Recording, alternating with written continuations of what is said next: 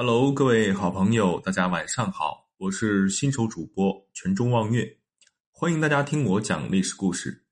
今天我们讲一讲溥仪大婚，一个神秘的习俗让皇后很难堪。一九二二年十二月一日凌晨，紫禁城里迎来了最后一次皇帝大婚。年纪轻轻的溥仪迎娶了美丽而娇嫩的新娘婉容。虽然当时清王朝的大幕已经落下了十一年，但这场婚礼的程序仍然保留着皇家的各种习俗，甚至有的习俗令新娘十分的难堪。十二月一日这天凌晨，新娘婉容被接到了乾清宫，身边挤满了皇室成员和太监宫女。婉容下轿后接过一个宝瓶。有保平的寓意。接着，皇后离开乾清宫，独自走过交泰殿，来到了坤宁宫。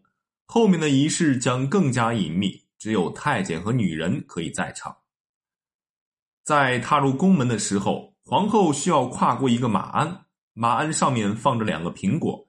接下来便是大婚礼的最后一道程序——合仓酒了，也就是我们所说的喝交杯酒。当然，皇帝要先揭开新娘的盖头才行。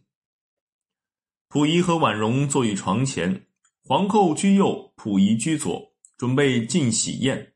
这喜宴竟有三十多道菜，有燕窝汤、菊花汤、松花蛋、糖、肉和鱼等等，甜的、酸的、咸的都有，还有坚果、葡萄等等，美味可口，十分丰盛。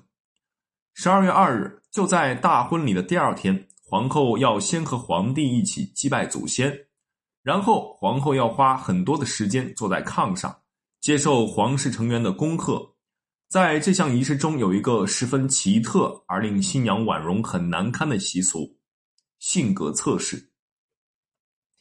新娘婉容必须要坐在炕上，不盖盖头，忍受男方所有亲属的打量和品评。他们会想尽各种办法。甚至接近于侮辱，来打破他的镇静。如果面对这些考验，他都能不动声色、无动于衷，那他便成功通过考验。